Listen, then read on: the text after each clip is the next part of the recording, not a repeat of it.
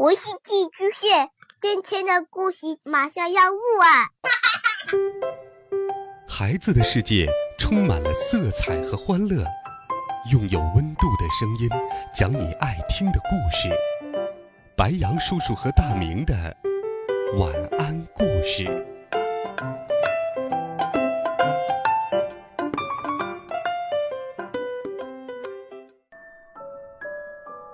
小朋友们、同学们，大家好，欢迎收听白杨叔叔讲故事。今天，白杨叔叔继续给你讲好听的情绪管理绘本。听故事，感知我们的情绪，学会管理我们的情绪。一起来听，我就是胆小鬼。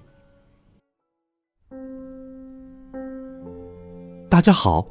我是个八岁的男孩子，你可以叫我彼得。明天，学校组织去游乐园玩。晚上，我躺在床上，兴奋的睡不着觉。妈妈，真希望明天快点到。闭上眼睛，什么都别想，明天很快就到了。晚安。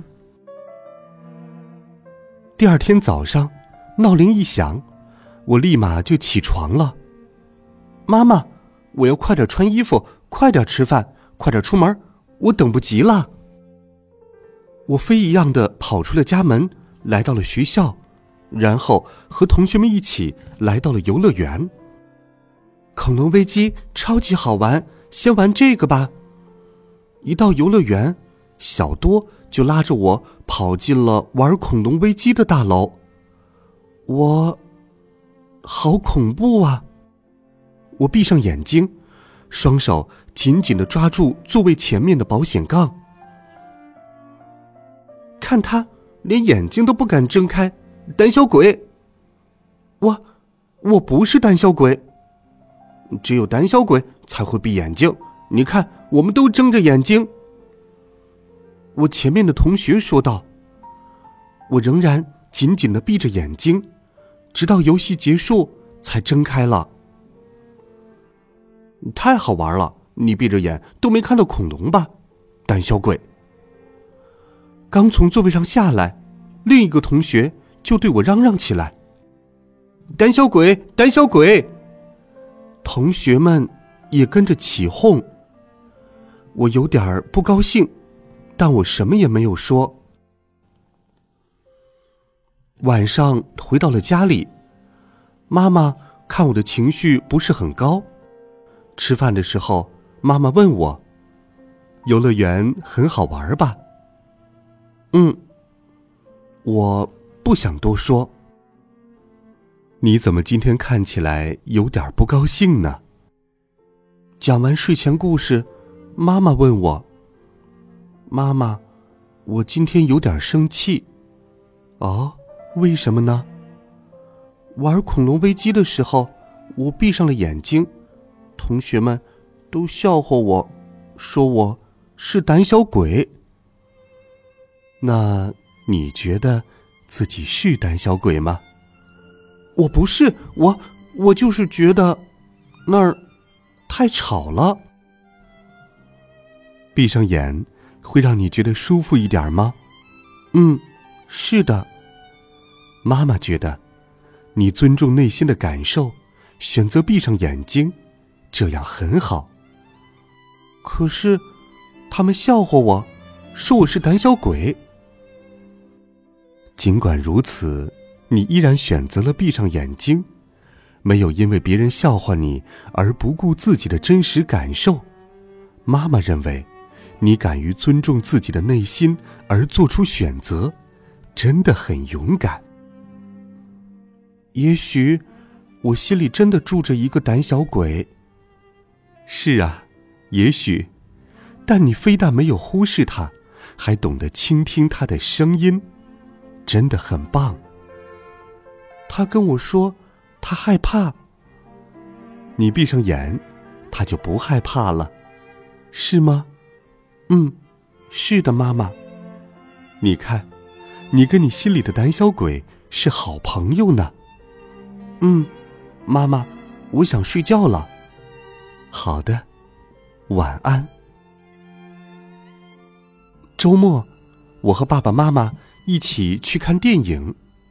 火山怪出来时，我太害怕了，于是躲到了椅子下面。这有什么好怕的？你是男孩子呀。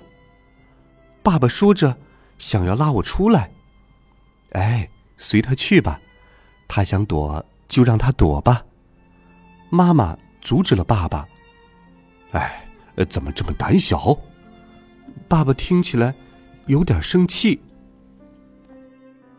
看完电影回到家，我跑进了自己的房间，并没有和他们说太多的话。过了一会儿，我拿着画好的画给爸爸看。火山怪，你怎么知道火山怪长这个样子的？爸爸问我。我，我偷偷看了一眼。我有点不好意思。看一眼就画下来了，真棒！看起来爸爸很喜欢我的画。我脑子里全是火山怪，我心里的胆小鬼说：“快把他赶出去！”所以你就把他赶到纸上来了，这真是个好主意。星期一，爸爸送我去上学。今天我要当小老师，给同学们讲故事。爸爸，我的心跳得好快呀。如果你真的很害怕，可以跟老师说下次再讲，但你也可以鼓起勇气试试看，也许你到了学校就没有那么害怕了。这条路好长啊，胆小鬼觉得这条路太长了。那怎么办？爸爸，我们跑起来吧。跑过去，路就变短了。后来，我在班级里勇敢的给同学们讲了一个故事。原来，当小老师这么简单。而我心里的胆小鬼呢，他也很高兴。我们彼此更加熟悉，我能够接受他，他有的时候反而能够鼓励我。我想。我真的变勇敢了。好了，孩子们，故事白杨叔叔就给你讲到这里。我们每个人都会有各种各样的情绪，害怕也是我们的情绪之一，而且是很重要的情绪。当我们面对恐惧，面对陌生的事物，我们都会有害怕的正常情绪。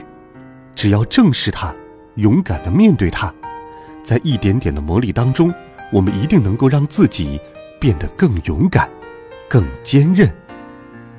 好了，孩子们，你有没有过故事当中小男孩的经历呢？欢迎留言告诉白杨叔叔。温暖讲述，为爱发声。我们明天见，晚安，好梦。